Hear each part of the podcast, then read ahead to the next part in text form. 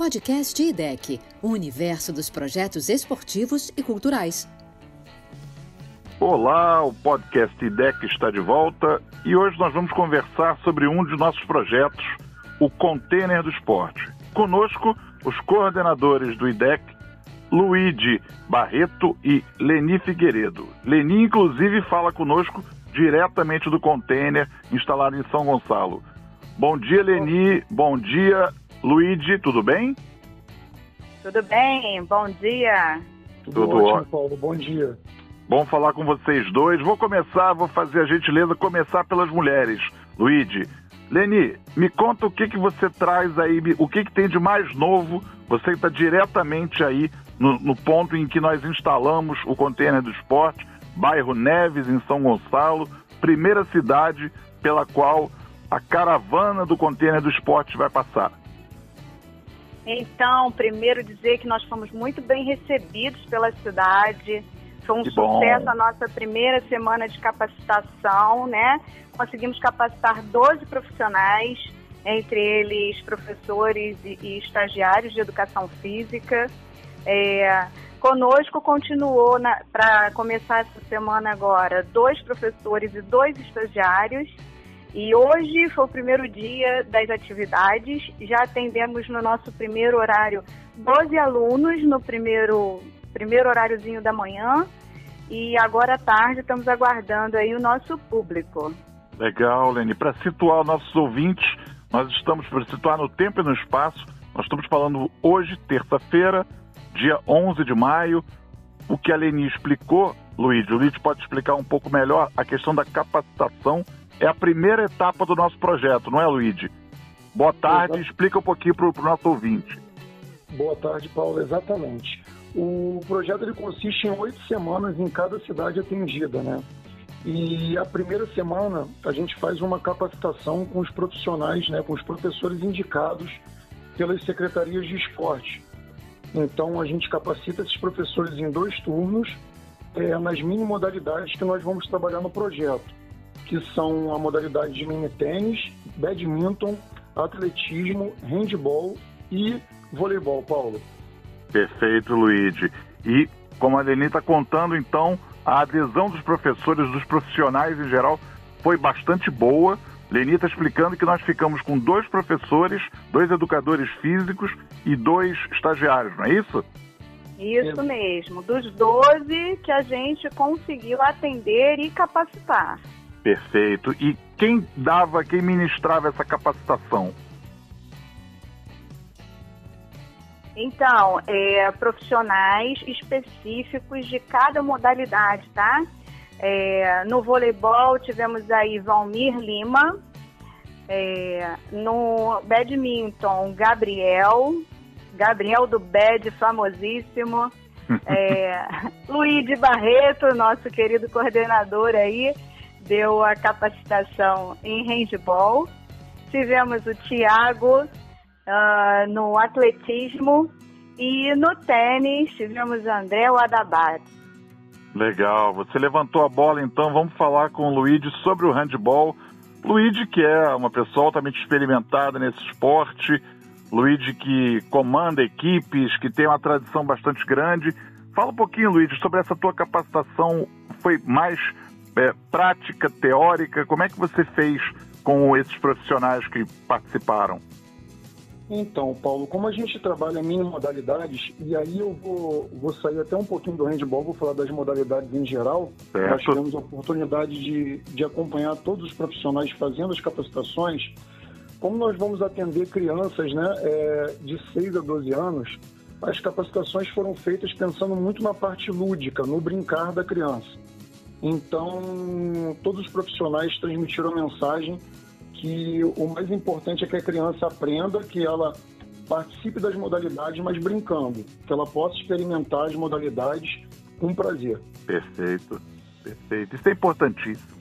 A, a, eu acho que a ludicidade cada vez mais é explorada, não é, gente? Por vocês, professores, vocês profissionais do magistério, todo mundo mais, despertam cada vez mais para a importância do socioemocional.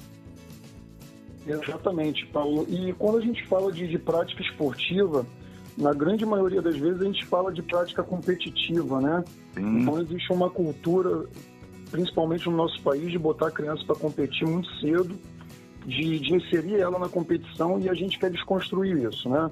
A gente acha que criança tem que, que participar das atividades, ela tem que, que ter as, as múltiplas vivências, é o que a gente fala muito. Experimentar várias modalidades para ver onde ela se encontra. Perfeito, acho a definição maravilhosa. Acho que o mundo já é competitivo bastante, né? Se a gente puder poupar a turma miúda ainda dessa competição acirrada, não, mal não fará, né? Isso aí. É, o ponto chave assim do nosso projeto mais interessante é que as crianças vão exatamente fazer essa experimentação de todas as modalidades. Elas não podem escolher uma para participar. Elas vão passar por todas elas durante essas sete semanas.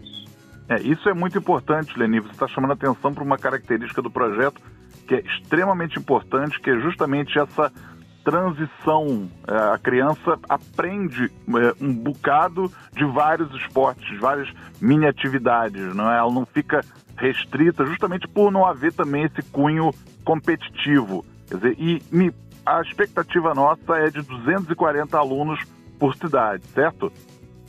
Não, não. Na realidade, atender 200 alunos por cidade. Perfeito. É, é nesse momento agora a gente está tendo que atender um público um pouquinho reduzido por causa do momento da pandemia, né? Sim. Mas a gente está numa expectativa aí de alcançar pelo menos 120 crianças. Perfeito. E vamos falar então, você mencionou a pandemia ainda, infelizmente, ainda acontecendo. Que medidas de proteção, que medidas restritivas nós estamos tomando para assegurar aos nossos ouvintes que o projeto é absolutamente seguro e à prova de problemas.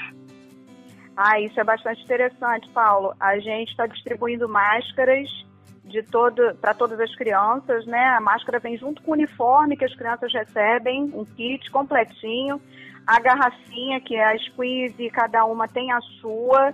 Então, é, ela já vem ou cheia de casa ou elas enchem aqui no próprio projeto mas cada um com a sua. E uh, os professores também estão elaborando atividades que sejam assim sem contato, né? Cada um com o seu material, certo. cada um tem a sua raquete e utiliza o seu próprio. E Luigi, o não há contato, a Lili está explicando, profissionais, os professores, os educadores, os estagiários, todos de máscara, todos respeitando o distanciamento? Isso, Paulo. A gente segue criteriosamente o protocolo de, de cada cidade. Perfeito. É, além de protocolos nossos, né, do IDEC, para manter a segurança das crianças. É importante também salientar que o container ele possui álcool gel para as crianças. E a gente tem esse cuidado de, nesse momento, não fazer com que as turmas fiquem muito cheias e as crianças não, não façam atividades muito juntas.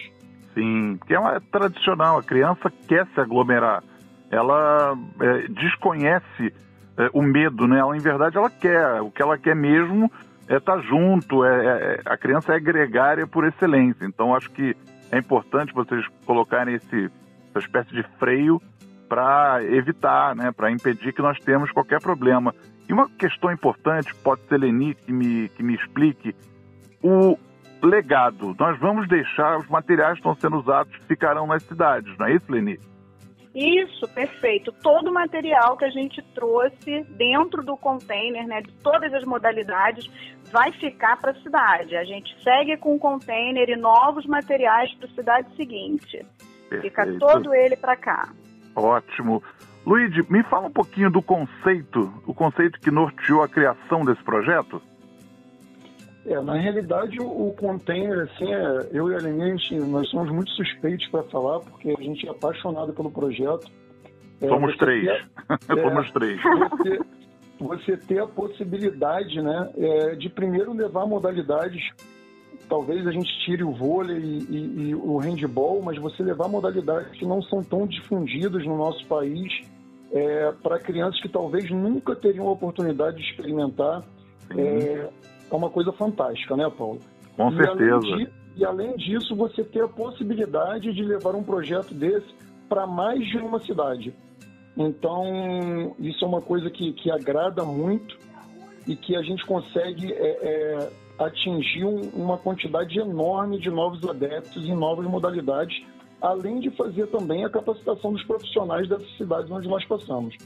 Com certeza, com certeza. Eu vi que a imprensa disse é, ok, gostou, aprovou o projeto, saíram matérias na mídia local, na mídia daí de São Gonçalo e arredores. Lenick, eh, diretamente do projeto, diretamente do container, que é a, a, base do projeto, queria ouvir o que, que você tem tido de feedback das pessoas que passam, das pessoas que chegam para é, matricular, para inscrever os, os, filhos, as crianças no, no projeto. O que, que você tem ouvido? Paulo, isso está muito interessante. É, os pais, né, avós, tudo que vem matricular o filho aqui, o que eles mais questionam é por que, que o projeto não vai continuar na cidade.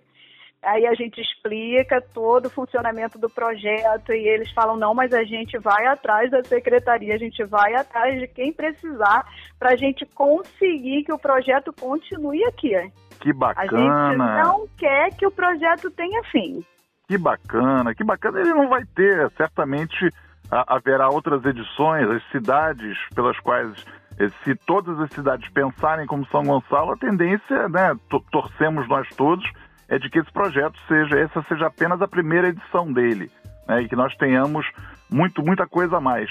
Leni, para encerrar, eu queria pedir que você fizesse uma, uma chamada para quem estiver nos ouvindo nas, nas, nossas redes, nas redes do IDEC, fizesse um convite para que a turma siga aí, é ao lado do Centro de Tradições Nordestinas, não é isso?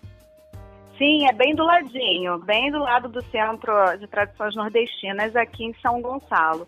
Então, pessoal, estamos aqui é, de portas abertas, né, container aberto para recebê-los então venham visitar, ainda que não tenham filhos na idade de 6 a 12 anos, mas venham conhecer o projeto.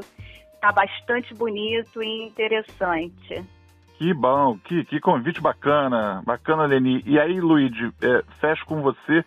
Queria só que você falasse, então, a expectativa nessas sete próximas semanas. Muita atividade ao ar livre, muita saúde, muito esporte que, afinal de contas, são essenciais até para a gente superar esse momento de pandemia, certo? Exato, Paulo. A expectativa é que a gente possa, através do esporte, levar um pouquinho de alegria para as crianças, né? E para os responsáveis também, dentro de toda a situação que nós estamos passando. E deixar, Paulo, é, ninguém faz um projeto desse pensando numa edição só, né? Claro. Então nós já estamos pensando no, no container do esporte 2, 3, para que a gente possa levar mais tempo em cada cidade e levar para novas cidades também.